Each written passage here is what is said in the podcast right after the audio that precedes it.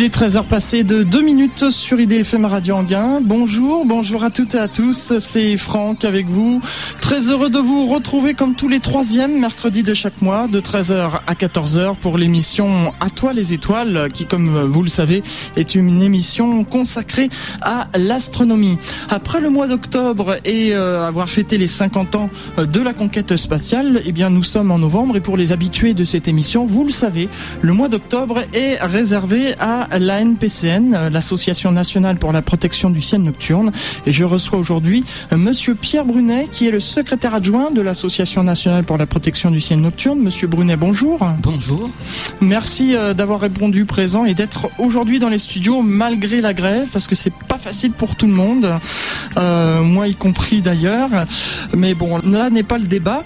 donc, première chose, Monsieur Brunet, un petit rappel pour nos auditeurs. Qu'est-ce que l'Association nationale pour la protection du ciel nocturne ben, c'est une association qui, qui s'inquiète un peu de la dégradation de l'environnement nocturne, donc qui regroupe tous les gens qui s'inquiètent un peu de la disparition du ciel étoilé, de sa biodiversité euh, nocturne, et donc qui se sont regroupés en association depuis une dizaine d'années et qui, euh, qui essayent de sensibiliser les acteurs de la société civile, hein, les décideurs. Mhm. Et euh, donc une association qui existe depuis une dizaine d'années. Et là, euh, le thème justement de, de cette émission euh, aujourd'hui, c'est euh, l'actualité euh, de, de l'association nationale pour la protection du ciel nocturne en 2007. Alors l'actualité justement, c'est votre changement de nom. Par exemple, donc effectivement, on a voulu donner une, une connotation plus environnementale à la dénomination de l'association. Donc maintenant, c'est euh, l'association pour la protection du ciel et de l'environnement nocturne. C'est-à-dire, finalement, euh, euh, il y a peu de spécialistes de l'environnement nocturne et finalement, nous occupons ce créneau parce que nous connaissons certainement mieux que d'autres l'état de l'environnement nocturne. Mhm. Et euh, alors en plus vous avez été à l'honneur cette année puisque euh, chaque été a lieu la nuit des étoiles sur France 2 et le thème de cette année au mois d'août c'était atmosphère atmosphère donc on a beaucoup parlé justement de l'environnement nocturne. Tout à fait, tout à fait. La NPCN est pratiquement dans toutes les manifestations nationales concernant autour de l'astronomie. Nous avons des stands un peu partout en France chaque fois que ce type de manifestation euh, a lieu et nous tentons de sensibiliser d'abord les astronomes parce que ce sont eux les premiers concernés par la dégradation de l'environnement nocturne. Mhm. Alors, dans vos actions, je ne sais pas si c'est le fait de, de, la NPCN, mais on, a, on peut relever des choses qui sont intéressantes. Et en préparant cette émission, vous m'aviez parlé euh, de l'extinction de l'autoroute A16. Et là, j'ai Monsieur Fassa, qui est euh, directeur interdépartemental des routes du Nord. Monsieur Fassa, bonjour. Monsieur Fassa? On n'entend pas Monsieur Fassa. Que se passe-t-il? Alors, je vais, euh, je vais vous, donner la parole, Monsieur Brunet. Vous allez nous parler un peu euh, de, de, ce que vous savez sur l'autoroute A16. Et pendant ce temps-là, je vais tenter de retrouver Monsieur Fassa. Ben effectivement, ça fait partie un peu de l'actualité de, de cette année. Or, c'est plus une décision économique qu'autre chose. Hein. Il a été décidé de d'éteindre l'autoroute A16 euh, en milieu de nuit euh, pour des questions budgétaires et également pour, je pour appuyer cette décision, euh, une enquête a été réalisée pour connaître finalement euh, l'incidence de l'éclairage euh, de l'éclairage autoroutier sur euh, sur la sécurité justement des autoroutes. Donc il a été euh, conduit une enquête qui a comparé, je dirais, les statistiques accidentelles sur la 16 et sur des autoroutes équivalentes. Alors la 1, la 25, qui sont également dans le nord, qui sont dans des conditions, je dirais, climatiques similaires, des conditions de circulation similaires et il s'avère que finalement, la 16 éclairée ne fait pas mieux en performance euh, de sécurité routière euh, que les autres tronçons non éclairés. Du coup, ça a conforté la décision du préfet de mettre un terme à cette expérience hein, d'éclairage. C'était la seule autoroute de France qui était éclairée la nuit. Mhm. Alors je vais voir si on a récupéré Monsieur Massa. Monsieur Massa, alors décidément, on a un problème technique puisque je n'arrive pas à, entendre Monsieur Massa. Je suis désolé, c'est les inconvénients du direct. Hein. Allô, allô. Voilà, très bien, il est là. On vous entend, monsieur. Bonjour. Oui, bonjour. Bonjour, on vous a retrouvé, ça y est, je ne sais pas ce qui se passait. Bonjour Monsieur Massa, donc euh, vous êtes directeur interdépartemental des routes du Nord. Oui. Euh, je ne sais pas si vous avez entendu euh, Oui, j'ai entendu à peu près tout ce qui a été dit. Voilà. Parlez-nous un peu justement de cette autoroute A16 et de, de, ce, de ce qui a été fait. Alors, ce, par rapport à ce qui vient d'être dit, je, je, crois que ça a été assez bien résumé. Donc, ce que nous avons fait, c'est que, euh, premier point, il n'était pas de la politique du ministère de l'écologie d'éclairer les autoroutes de race campagne. Donc c'est pour ça que l'an dernier, on s'est posé la question de l'éclairage de l'autoroute A16. Est-ce qu'on le maintenait ou non? Donc premièrement, c'était pas la position de notre ministère de continuer à éclairer les autoroutes de race campagne. Et comme le disait votre euh, participant à la table ronde, euh, on s'est rendu compte par une étude que nous avons menée qu'il n'y avait pas de bonus de sécurité à éclairer l'autoroute A16 comparé à d'autres autoroutes de la même région. Donc ça, c'était euh, deux points importants, ce qui fait que finalement, euh, comparé aux soucis écologiques que nous avons tous désormais, en particulier au ministère de l'écologie, nous avons jugé nécessaire de couper l'éclairage de l'autoroute A16 pour deux aspects, la raison écologique d'une part et le fait qu'il n'y avait pas de gain de sécurité pour les usagers de la route. Monsieur Brunet, vous vouliez euh, poser quelques questions? Ben, euh, En fait, euh, enfin, j'abonde dans, ces informations. En fait, ça conforte déjà des décisions qui sont prises de l'autre côté de la frontière, c'est-à-dire en Wallonie, où en 2007, on a également pris la décision en Belgique de mettre un terme à, l'éclairage des, des, autoroutes en milieu de nuit. Donc, ça concerne toute la Wallonie.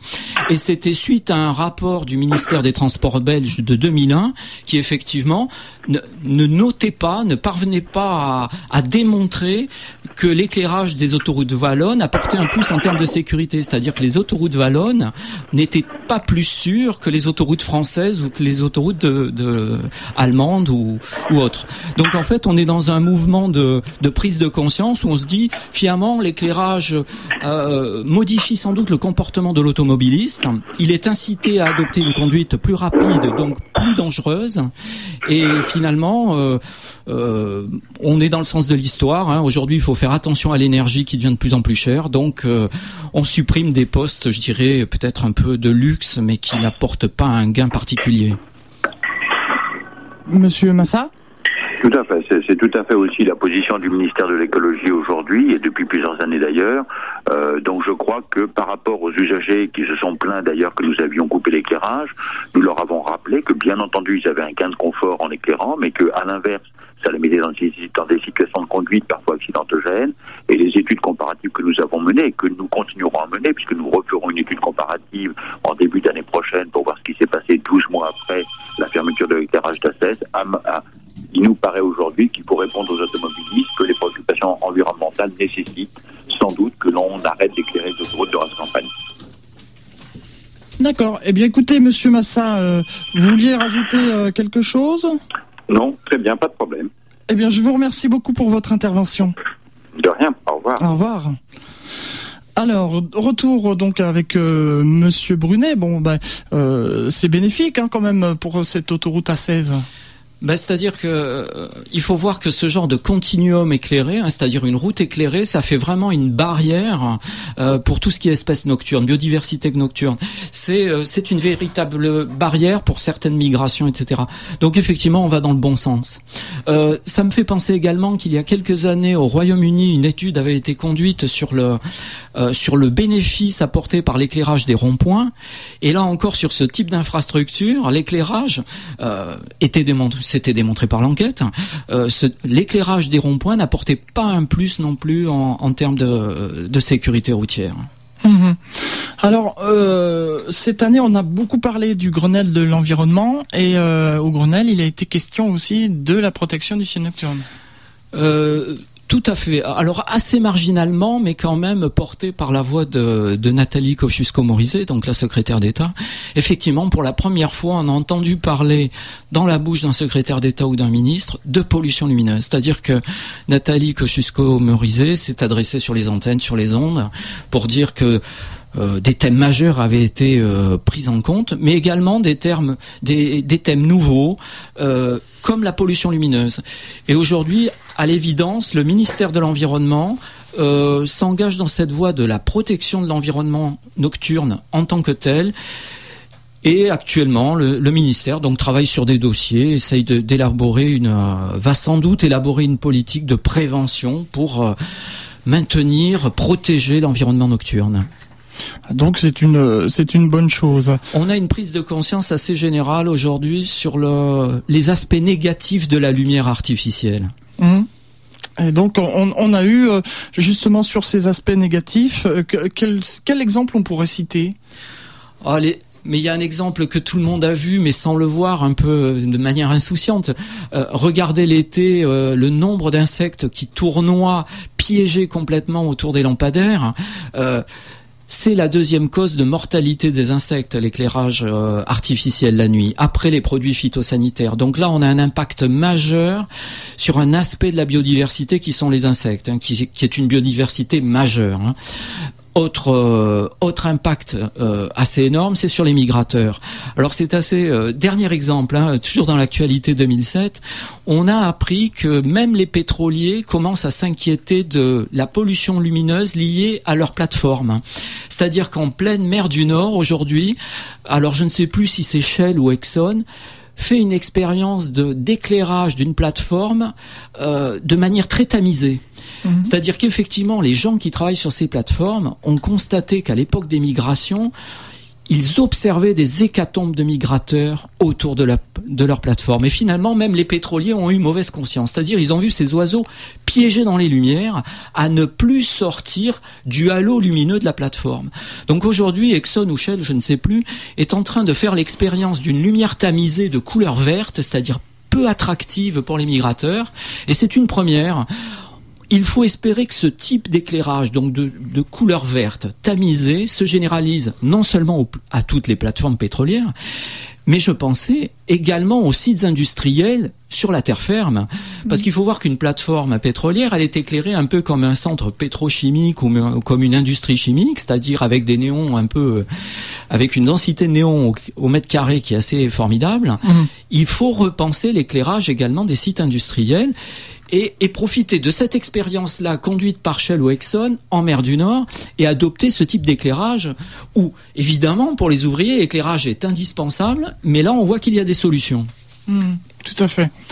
Bien, écoutez, Monsieur euh, Brunet, je vous propose qu'on fasse une première pause musicale et puisqu'on parle de l'environnement, euh, il y a une, chanson qui vient de sortir de, de Ridan qui s'appelle Objectif Terre. Écoutez bien les paroles, c'est une très jolie chanson et euh, c'est vrai que c'est d'actualité. C'est tellement d'actualité ce morceau. La Terre en a ras le bol, un point c'est tout. C'est vrai, hein, quelque part, bon, euh, on pollue, on, on pollue, ne serait-ce qu'avec la lumière justement, hein, puisque c'est le thème. Euh, de, cette émission pour ce mois de novembre, puisque tous les ans, au mois de novembre, eh bien, à toi les étoiles est réservé à la, à la NPCEN. Il va falloir que je prenne l'habitude de dire ça maintenant.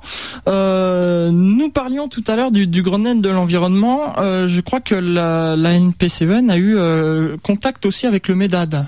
Tout à fait, on a été invité par le MEDAD à plusieurs reprises finalement à à exposer nos, à exposer le problème de la pollution lumineuse et à exposer également nos solutions, puisque nous avons des solutions. Donc, le MEDAD actuellement nous a déjà demandé de, de réaliser un dossier, euh, de constituer un dossier sur la problématique pollution lumineuse, et il nous demande aussi euh, quelles seraient nos propres préconisations. Mhm. Donc euh, à voir, à suivre bien sûr. Euh, je voudrais aussi qu'on parle un peu de, puisqu'on quand on a préparé cette émission, euh, il y a eu des et il y aura encore des, des extinctions de communes. Bon, on a eu tout à l'heure l'exemple concernant la 16. cet été, lorsque j'étais à la Nuit des Étoiles, j'ai dialogué. Vous avez pu entendre pour ceux qui ont écouté l'émission à toi les étoiles du mois d'août, qui dont le thème était Revivez la Nuit des Étoiles comme je disais en début d'émission, le thème de la Nuit des Étoiles euh, cette année, c'était atmosphère, atmosphère, et j'ai pu euh, dialoguer avec le correspondant local, puisque la NPCEN e a des correspondants locaux euh, à peu près dans tous les départements. La moitié des départements. Nous fonctionnons, fonctionnons effectivement en réseau, et nous avons des gens extrêmement impliqués dans la moitié des départements qui sont des correspondants de la NPCEN. E voilà. Donc j'avais interviewé le, le, responsable de la NPCEN e au niveau de, de l'heure heures et il avait fait éteindre justement pour la nuit des étoiles pendant trois jours, je crois, les trois jours que, durent les nuits des étoiles, une commune de l'heure, une petite commune de l'heure. on peut donner aussi d'autres exemples comme ça. Il y a, vous m'avez parlé. Alors l'année dernière, on avait parlé d'une commune, d'une commune en Essonne, je crois, qui était de 2500 habitants. 3000, plus de 3000 habitants, c'est la commune de Cerny qui a validé d'ailleurs euh, l'extinction euh, en milieu de nuit. Elle l'a validé par une consultation de la population qui s'est déclarée favorable. Mhm. Alors ça, 3000 habitants, c'est déjà pas mal. Et euh, vous m'avez parlé, et là ça constitue un record, de la ville de Bushman, qui euh, se situe dans le Maine-et-Loire. Euh, et, c'est un record puisqu'elle a 6000 habitants. C'est une pratique de, de moins d'un an. Alors je vous propose qu'on écoute une interview, puisque la maire de, de Bushman, Catherine de Roche, n'était pas disponible durant cette émission. on va écouter justement cette interview qu'on a enregistrée juste avant l'émission. Nous sommes euh, en compagnie de Madame Catherine de Roche, qui est euh, maire de Bouchemer, euh, Bushman, pardon, vice-présidente de la communauté d'agglomération Angers-Loire Métropole. Madame de Roche, bonjour. Bonjour. Merci de nous avoir consacré votre temps qui est précieux. Vous êtes vous êtes actuellement à Paris pour un, un rendez-vous au Sénat. Alors on, on, va faire très vite.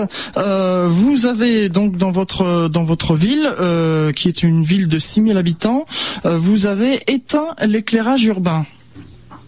Oui, c'est ça, oui. Euh, fait déjà, en tant que président de l'association des maires de Maine-et-Loire, été contacté par l'association de protection du ciel nocturne, qui nous a fait part de leurs préoccupations quant à l'éclairage euh, nocturne. Euh, nous avions diffusé un document de sensibilisation des élus avec l'ADEME, en partenariat avec l'ADEME, pour attirer en effet l'attention sur certains types de luminaires qui en fait éclairer le ciel plutôt que l'objet recherché. Ça avait déjà eu un impact important. Et c'est vrai que lorsqu'on on a travaillé sur euh, l'éclairage public la nuit, euh, au-delà du simple appareillage, on a en effet pris la décision d'éteindre complètement les, les lumières entre minuit et 6 heures du matin. Et euh, quelle est la, la réaction des, de, de la population? Comment l'ont-ils pris? Alors, la première réaction a plutôt été un petit peu mitigé, euh, si on veut dire, parce que euh, d'abord les gens sont en milieu périurbain, on est en première couronne danger, n'étaient pas forcément euh, habitués à avoir des des nuits noires aux heures qu'on que l'on avait définies. Il y avait des craintes notamment par rapport aussi à la sécurité, en disant les cambriolages vont augmenter, il y aura moins de sécurité.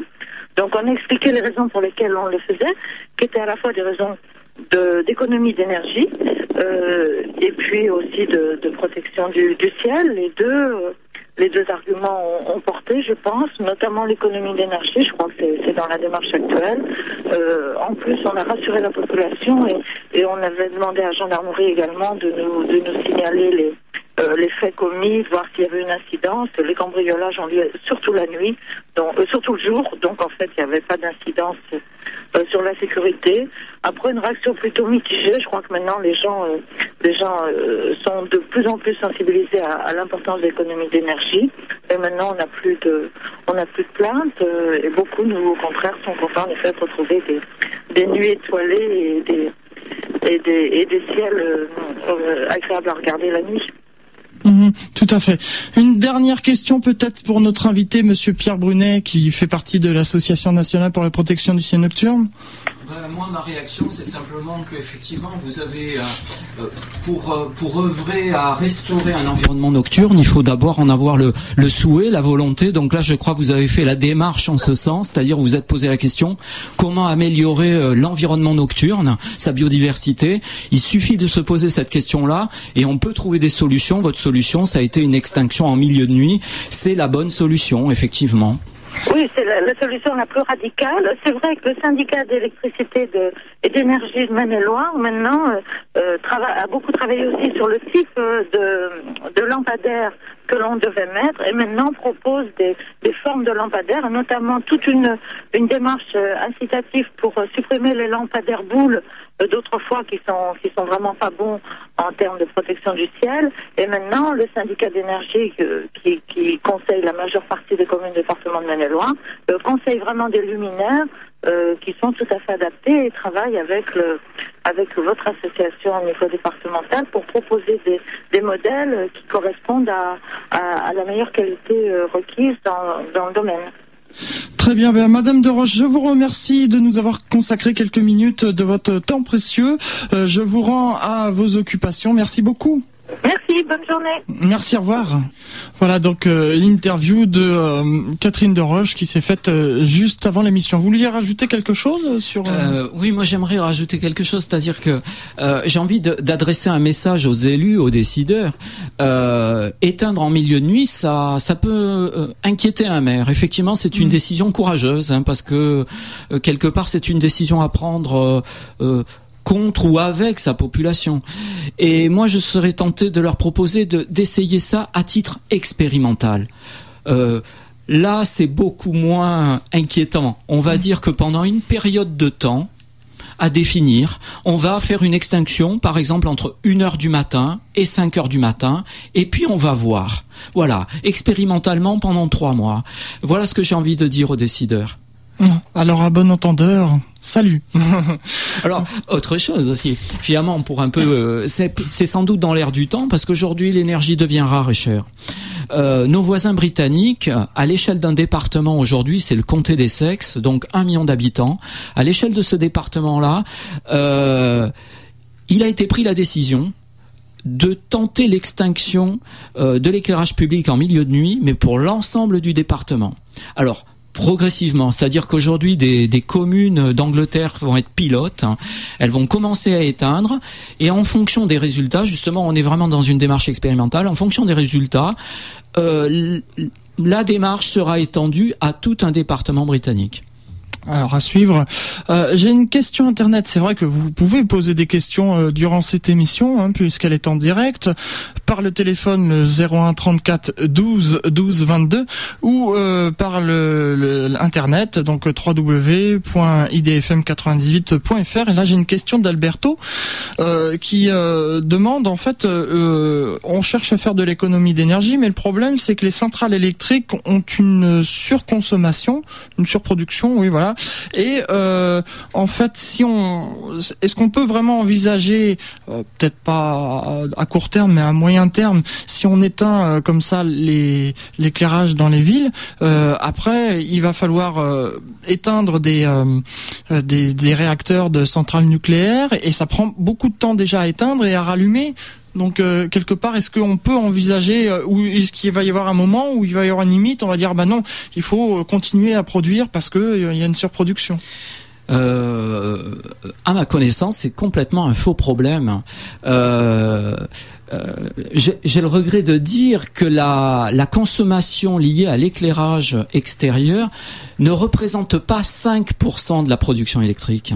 C'est-à-dire que là, on se poserait donc la question de savoir si on peut réduire de 5% la production des centrales. Bien sûr, les fluctuations entre le jour et la nuit aujourd'hui sur la sur la demande électrique est bien au-delà de de ce 5% lié à l'éclairage extérieur, c'est-à-dire que finalement l'éclairage extérieur n'intervient que de manière extrêmement marginale, on est presque dans les vibrations de la demande d'énergie et donc ce n'est pas en coupant euh, l'éclairage public qu'on va être obligé d'éteindre une centrale nucléaire parce qu'en fait c'est peanuts l'éclairage public. Donc euh, c'est vrai que l'argument économique ou l'argument consommation d'énergie est quand même marginal sur euh, sur l'éclairage extérieur. Le vrai problème de l'éclairage extérieur, c'est un impact environnemental au niveau de la biodiversité et des paysages nocturnes. C'est c'est beaucoup moins un problème en fait de consommation d'énergie. Et finalement, cela ne posera donc aucun problème pour absorber la production électrique durant la nuit. Mmh. Donc euh, voilà, bah, Monsieur Alberto a eu euh, la réponse à sa question. Donc n'hésitez pas si vous voulez faire comme lui, hein, 01 34 12 12 22 ou par l'intermédiaire euh, d'internet. on parlait justement de, de, de ces extinctions. il y avait aussi une chose que je voulais évoquer, c'est l'extinction pendant cinq minutes. C'est vrai, on l'a fait deux fois. Euh, entre 20h et 20h05, je crois, c'était quelque chose comme ça. Or là, on est vraiment dans le symbole, quoi. C'est plus ça. Hein. C'est plus un symbole pour euh, pour exprimer son inquiétude par rapport à, à aux problèmes environnementaux, parce que finalement, euh, l'éclairage public n'est pas concerné. On éteint la Tour Eiffel à Paris, on va éteindre un monument en province on éteint peut-être la télé chez soi, euh, c'est très marginal. D'ailleurs, je crois que ça fait 1% sur la demande électrique. Hein, euh. donc c'est des petites choses et ça ne se voit pas. Euh, ce n'est pas comme ça qu'on va régler, on va régler la question, messieurs. Non, là on est sur le symbole et le message. Ouais, c'est surtout le symbole. Oui, Euh, vous m'avez parlé aussi euh, quand on a préparé cette émission d'une loi qui euh, qui était en préparation où elle, est passée en Slovénie.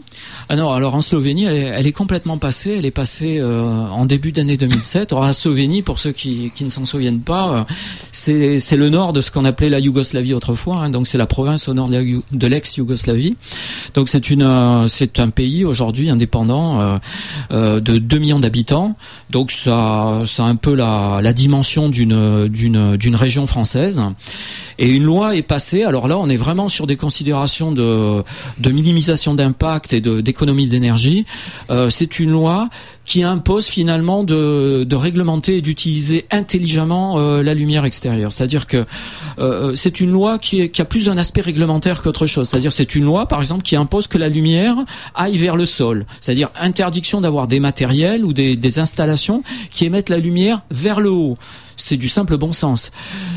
Cela concerne non seulement les éclairages euh, institutionnels, mais également les éclairages privés. Ça concerne euh, la voie publique comme les industriels. Donc voilà, c'est une loi euh, qui, qui, va réglementer. Alors également en termes de puissance, en termes de puissance. il sera interdit d'éclairer outre mesure. Il va falloir se poser les questions de la, de la mission à remplir et de la puissance adéquate. Mmh. Mhm. donc à suivre.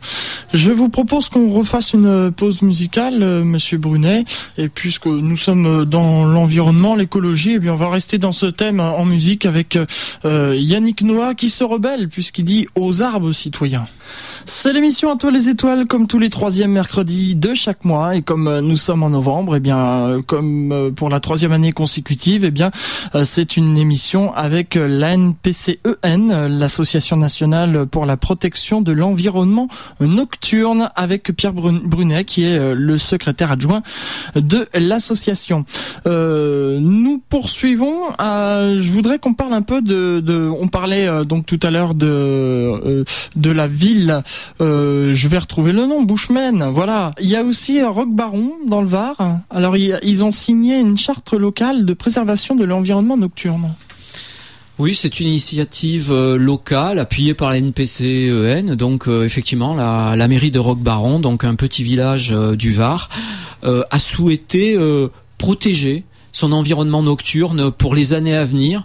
Donc s'est engagé dans une politique d'éclairage respectueuse de l'environnement nocturne, c'est-à-dire euh, des matériels qui n'émettent que vers le sol, des puissances limitées, se poser la question de, du matériel qui répond à une mission donnée et n'est et ne plus éclairer le plus possible pour un budget donné. Parce que malheureusement, aujourd'hui en France, euh, la politique générale d'éclairage, c'est plutôt ça. C'est-à-dire on éclaire le plus possible pour un budget donné. Voilà, c'est ça la mmh. politique aujourd'hui.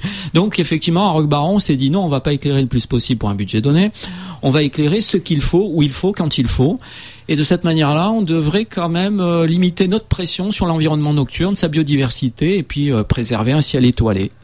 Alors là, j'ai une réaction d'un auditeur, Michel, euh, qui, qui fait une, remarque euh, pertinente. Il dit, euh, en fait, si j'étais voleur, je, je préfère plutôt la, lumière que l'obscurité.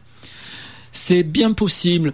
moi, je crois que d'abord le voleur, il cherche ni la nuit ni le jour, il cherche la désertion des, des espaces. Ouais, il cherche l'absence, effectivement. Donc, quand est-ce qu'on a absence? On a absence la nuit. Effectivement, éclairé ou pas éclairé, les nuits à 3 heures du matin sont désertes. Mmh. Et un voleur, c'est ça qu'il recherche. D'abord, une désertion, euh, une absence de témoins. Et effectivement, je dirais que le voleur de 2007, il est sacrément habitué à la lumière. Et si on lui coupe la lumière, je pense qu'il est, il est bien pénalisé lui aussi. donc ça, ça peut faire un argument euh, pour demander. Mais comme le disait tout à l'heure la mère de, de Bushman, hein, euh, l'essentiel des cambriolages la, grande majorité des cambriolages a lieu le jour, et je suis tenté de dire même le vendredi après-midi, c'est-à-dire euh, quand les gens, euh, enfin, c'est un peu la, fin de semaine, vous voyez, le week-end, les gens font leurs courses et les cambrioleurs aussi font leurs courses en fin de semaine. Et il y en a qui sont culottés. Hein. Je, je, peux citer un exemple. Bon, ça n'a rien à voir avec l'astronomie. J'ouvre la petite parenthèse, euh, mais il y a des gens qui nous ont raconté comme ça une fois qu'ils ont vu un camion de déménagement et de, de voir les gens faire des allers-retours comme ça, vider la, la maison.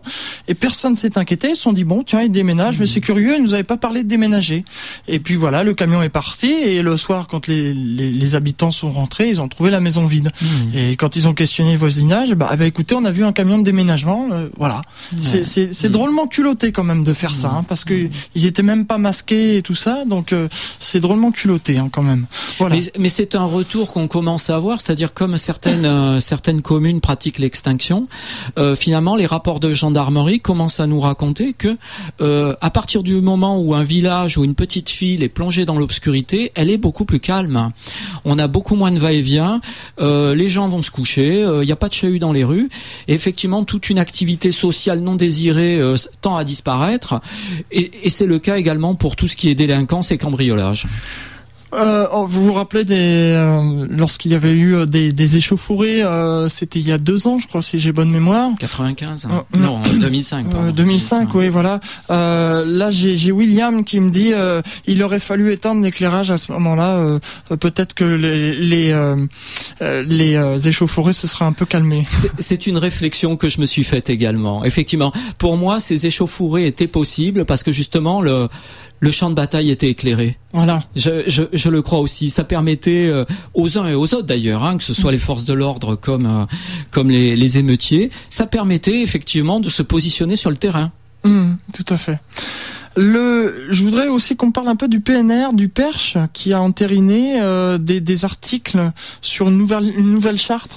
Ah oui, alors ça c'est les, les, parcs naturels régionaux. Effectivement, c'est le lieu idéal en France pour euh, essayer de, protéger notre environnement nocturne. Et le PNR du Perche euh, fait suite à une action du PNR du Luberon, c'est-à-dire le premier à initier euh, une politique, je dirais, de l'éclairage extérieur. Ça a d'abord été le parc naturel régional du Luberon en Provence, qui a au moment de renouveler sa charte, introduit des articles euh, qui visent à protéger l'environnement nocturne. Et aujourd'hui, le parc naturel régional du Perche emboîte le pas et euh, inscrit également dans sa charte des articles qui visent à éviter tout abus en termes d'éclairage extérieur, effectivement. Et les, les, parcs naturels régionaux devraient être le lieu idéal de ces expérimentations-là. On a parlé d'extinction nocturne tout à l'heure c'est le lieu idéal, un parc naturel régional, pour mm. expérimenter les, les extinctions nocturnes. Alors c'est déjà le cas, mais je dirais c'est plus historique euh, qu'autre chose. Par exemple, je pense euh, au parc naturel régional du Morvan, où une majorité de villages aujourd'hui éteints, mais en fait a toujours éteint en milieu de nuit. Donc euh, et, c'est comme ça qu'en fait on a on a préservé le Morvan et on a conservé un caractère naturel et, préservé à ce, à ce, territoire. Il faut que tous les parcs naturels s'emparent de, de, ce type d'approche. Mmh. Tout à fait. On a aussi, euh, on parlait de, de, de, routes qui étaient euh, accidentogènes euh, sur des carrefours où euh, il y a eu des exemples comme ça où il y a, bah, ça, ça rejoint un peu euh, concernant la 16 qu'ils avaient rajouté des, des, lampadaires et finalement eh ben, c'était devenu, ça avait accentué l'accidentogène, le caractère accidentogène parce que c'est vrai que pour les conducteurs vous avez sûrement vécu ça. Vous arrivez, vous êtes dans le noir et vous arrivez dans un carrefour qui est suréclairé, vous sortez du carrefour, vous retombez dans le noir. Et alors là, c'est dangereux ça. Oui, et puis c'est c'est une politique qui effectivement aujourd'hui souvent les les pouvoirs publics ont tendance à suréclairer les intersections. On suréclaire les intersections. Donc effectivement, on voit magnifiquement bien l'intersection. On a tendance à l'aborder à vitesse rapide parce qu'elle est magnifiquement éclairée. Et puis, or déjà on, on, on, l'aborde à vitesse rapide, donc euh, finalement euh, en cas d'accident, il sera plus grave. Et puis effectivement, quand on sort, on retrouve une euh, un éclairage de de luminosité classique, voire une absence d'éclairage. Et effectivement, on peut être surpris par cette, cette baisse de, de luminosité. En effet, oui. Au niveau de, de l'actualité, bon, on en a parlé aussi. Vous m'aviez dit tout à l'heure hors micro que vous vouliez rajouter certaines choses. Euh, j'ai envie de dire que aujourd'hui on est un peu dans une course à, l'éclairage extérieur, mais alors finalement euh, d'autres institutionnels s'en emparent de cette course, euh, de cette course à l'éclairage, et, moi je serais tenté de dénoncer aujourd'hui la, la, politique d'éclairage de la RATP ou de la SNCF. Alors c'est une, c'est on, on, croirait que c'est une compétition entre l'éclairage des bouches de métro, des stations de métro avec la rue. Alors euh, peut-être qu'à une époque le métro était éclairé comme les, comme la chaussée. Aujourd'hui le le métro dans certaines stations est devenu suréclairé. Ça a même été un argument publicitaire de la RATP. Il y avait des belles affiches, un métro plus clair. Mais aujourd'hui, on arrive dans certaines stations à des niveaux d'éclairement de 1000 lux. 1000 lux, c'est les niveaux d'éclairement d'un atelier de couture ou d'un plateau chirurgical. Donc, à un moment donné où on se dit il faut faire des économies d'énergie, où il faut, euh, où l'énergie est rare et chère, Qu'est-ce que cela signifie? Quels messages sont en train de délivrer les institutionnels comme la RATP ou la SNCF en éclairant la station Hôtel de Ville, la station Luxembourg, la station Montparnasse à des niveaux de 1000 lux Quel message on cherche à délivrer? Alors qu'aujourd'hui, la société est prête à faire des efforts euh, en termes de consommation énergétique, etc pourquoi ce contre-pied d'institutionnel C'est c'est inexplicable. Euh, je, euh, la NPCN a, a, adressé des courriers euh, à la direction de la SNCF, à la direction de la RATP, euh, sans réponse. C'est on est on est à contre-courant de, de, on nous demande d'éteindre les veilleuses de magnétoscope, on nous mhm. demande d'éteindre la lumière d'une pièce euh, que l'on quitte, on nous demande de faire la, la lessive à 40 degrés, et à côté de ça, on a les institutionnels qui nous mettent des lampes de 200 watts dans les chaussées, qui nous mettent 1000 lux dans les stations de la RATP. On attend des cohérences, inspirées peut-être par le MEDAD, on mhm. attend des cohérences dans les politiques publiques.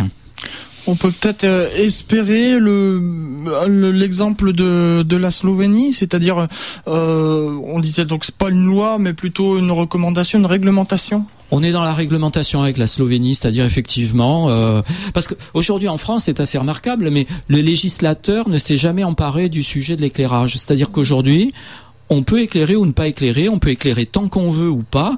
Le législateur, la réglementation n'impose rien on peut éclairer sa commune comme on l'entend, ou ne pas l'éclairer, aucune loi ne l'impose. Aujourd'hui, il y a des normes, mais ce sont des normes qui ont été euh, dictées par euh, la profession, les éclairagistes. Les éclairagistes aujourd'hui, en fait, ils ont adapté la norme euh, au budget, aux, finances que, que nous sommes prêts à consentir pour notre éclairage. C'est ça qui définit les niveaux aujourd'hui. C'est un maire, il est, il est euh, susceptible de d'un budget de 5% pour son éclairage, pas plus. Donc l'industriel s'adapte. Donc aujourd'hui, les normes, elles sont telles que finalement, euh, avec les finances publiques, on peut s'offrir ces normes-là. Voilà, mmh. les normes sont adaptées à nos finances et puis c'est tout. Donc il n'y a pas de, de normes aujourd'hui. Au contraire de la Slovénie, donc euh, cette province de l'ex-Yougoslavie qui a défini sa propre une réglementation. On pourrait espérer peut-être que le MEDAD euh, travaille là-dessus sur euh, bon pas une loi mais au moins une réglementation peut-être qu'une loi. Euh, je, pense que le MEDAD a une loi en projet. Je, le crois. Hein, euh, il s'intéresse tellement à la question actuellement. Or, est-ce que la loi sera à l'ordre du jour? Ça, c'est une autre question. Est-ce qu'elle sera votée? C'est une autre question. Mm. Mais il y a des euh, des ingénieurs au MEDAD qui travaillent à ces questions-là. On va marquer une dernière pause euh, musicale avec euh, Christophe Willem, euh, double jeu, et puis on se retrouve pour la dernière partie de cette émission à toi les étoiles, à tout de suite. Dernière ligne droite avant la fin de cette émission à toi les étoiles du mois de novembre, dont le thème, je vous le rappelle, eh bien, ce sont les actions de la NPCN en 2007. On a fait un peu un compte rendu de ce qui s'est passé depuis novembre 2006.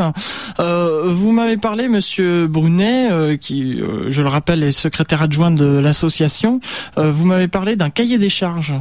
Oui, alors ça c'est une une des dernières réalisations de l'association.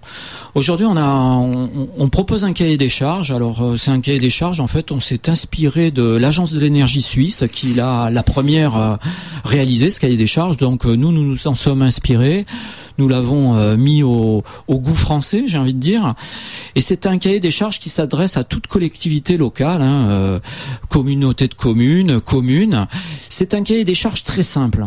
Euh, vraiment, va parler à tout décideur, à tout service technique de l'éclairage. C'est-à-dire, c'est un cahier des charges qui traduit en fait euh, ce que l'on doit faire en énergie consommée au kilomètre et en puissance euh, disponible au kilomètre. C'est-à-dire que aujourd'hui, quand vous faites un kilomètre de, de lampadaire, euh, il faut se poser la question de quelle est l'énergie que va consommer cette ligne de lampadaire à l'année.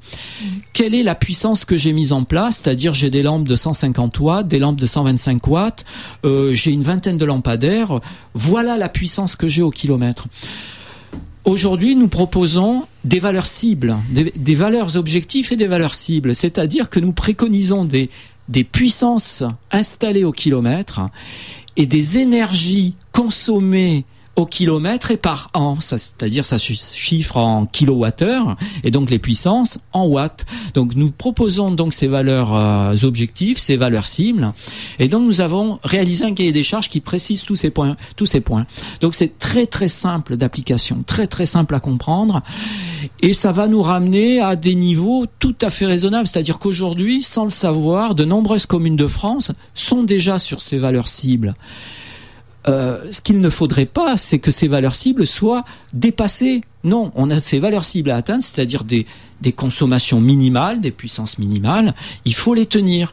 Donc, nous mettons à disposition ce document. Donc, euh, adressez-vous à notre association, allez sur notre site, posez-nous la question. Nous vous mailons sans problème ce cahier des charges. Vous verrez, il est d'une simplicité euh, absolue. Et il s'inspire d'un institutionnel. Hein. Ce n'est pas une simple, euh, une simple euh, réalisation de notre part. C'est-à-dire, nous avons pris le meilleur de la législation européenne et nous le proposons. Nous le proposons. Nous relayons ce, ce document. Mmh. Puisque nous arrivons en, fin d'émission, euh, euh, après avoir parlé de toutes ces actions de la NPCN, je voudrais qu'on parle aussi un peu de l'astronomie, puisque c'est quand même une émission d'astronomie, à toi les étoiles. Euh, grâce à, à l'extinction des lampadaires ou, un meilleur éclairage, euh, on a pu, euh, dans certaines villes, je veux dire, on a pu observer la comète Holmes, euh, par exemple. ah, pardon. Comète Holmes. Bon, alors c'est vrai que ben, je suis astronome, hein, oui. astronome amateur évidemment. Euh, nous sommes les témoins de la dégradation de l'environnement nocturne, mais nous sommes euh, aussi des astronomes. Bien sûr. Donc effectivement, la comète Holmes, quel, magnifique spectacle là de ce mois de novembre. Déjà, euh, même lorsqu'il y avait la lune, c'était, euh, elle était aussi brillante que, que les étoiles de, de Persée, donc elle était, euh, on pouvait la voir même en pleine ville, malgré une pollution lumineuse très importante, on la voyait en pleine ville puisqu'on la voyait en plein, avec la pleine lune. Donc aujourd'hui, c'est vrai qu'elle est en train un peu de décroître, mais euh, quel magnifique objet dans de simples jumelles. Hein. Prenez de simples jumelles qui grossissent sept fois des, petites jumelles de marine. C'est un objet euh, remarquable aux jumelles. Et alors dans un télescope, ça peut vraiment exploser. Euh, c'est un objet qui est tout rond. C'est assez marrant. On dirait une boule de coton euh, dans le dans le ciel. C'est un objet tout rond. Alors maintenant, il faiblit un peu, mmh. mais il reste très facile d'accès aux jumelles. Et alors, si vous avez l'occasion de le voir dans une lunette ou un télescope, c'est un très très bel objet. En plus, il est dans une région assez étoilée, donc on voit toutes les étoiles à travers le halo, c'est une vision assez magique. Tout à fait. On arrive donc au terme de cette émission euh, à toi les étoiles euh, et euh, comme le veut la tradition, est-ce que vous pouvez nous faire un petit bilan de ce qui s'est passé donc en un an entre novembre 2006 et novembre 2007 avec la NPCN et puis nous donner le mot de la fin? Ben, je crois que la sensibilisation à la pollution lumineuse, à l'excès d'éclairage artificiel fait son chemin en France. C'est-à-dire qu'aujourd'hui, quand on parle de pollution lumineuse, nos interlocuteurs sourient moins. Ils connaissent le problème, ils sont fiers de connaître le problème, ils en ont conscience ils savent pas toujours quoi faire. C'est pour ça qu'aujourd'hui on propose ce cahier des charges dont je, que j'évoquais à l'instant. Donc je crois qu'aujourd'hui, petit à petit, dans les parcs naturels régionaux, mais même en ville, je vois ici à Anguin, les, les derniers lampadaires installés sont remarquables. Je redoute que les puissances soient excessives, mais le matériel est impeccable. On sent qu'il y a une prise de conscience, un peu partout en France, certaines communes font l'effort de d'avoir une politique d'éclairage raisonnée, raisonnable, respectueuse de l'environnement. Espérons que, que c'est un mouvement euh, vraiment engagé. Le MEDAD, a priori, euh, est, aussi dans le mouvement. Espérons qu'on aura des incitations qui viennent de plus haut, hein, du gouvernement. Espérons. Voilà, donc à suivre et puis on, on en reparlera en novembre 2008 pour la prochaine émission avec la, la NPCEN. Cependant, et vous avez pu le remarquer, on, on en parle assez souvent de la NPCEN dans cette émission à toi les étoiles puisqu'on en a parlé justement cet été puisque le thème était sur l'atmosphère. On a beaucoup parlé de ça. Monsieur Brunet, je vous remercie beaucoup. C'est moi qui vous remercie. D'être venu dans nos studios malgré euh, ces, jours difficiles de, grève. Euh, on pourrait rappeler juste l'adresse du site internet, vous l'avez en tête, non bah, C'est www.anpcn.fr. Voilà, donc euh, si vous voulez... www.anpcn.fr. Voilà, donc si vous voulez vous renseigner, hein, et puis surtout n'hésitez pas aussi à sensibiliser vos maires pourquoi pas hein, aller les voir et puis leur dire oui effectivement c'est à chacun d'interpeller euh, ses services techniques sa mairie euh, voilà c'est Monsieur Brunet, merci beaucoup. On se donne rendez-vous le troisième mercredi du mois de décembre. Ce sera le 19 décembre et ce sera les trois ans de cette émission à toi les étoiles. Euh, le sujet est en préparation, mais euh, vous serez tenu informé bien sûr euh, de ce thème. Merci à tous. Vous allez maintenant retrouver la suite des programmes d'IDFM avec notamment Espace Jeune et puis ensuite Éthique Rap et Bing Bang, la suite des programmes Très bonne euh, après-midi. À l'écoute euh, d'IDFM Radio Anguin. Et puis bon courage pour ceux qui euh, sont sur la route ou dans les trains et qui galèrent.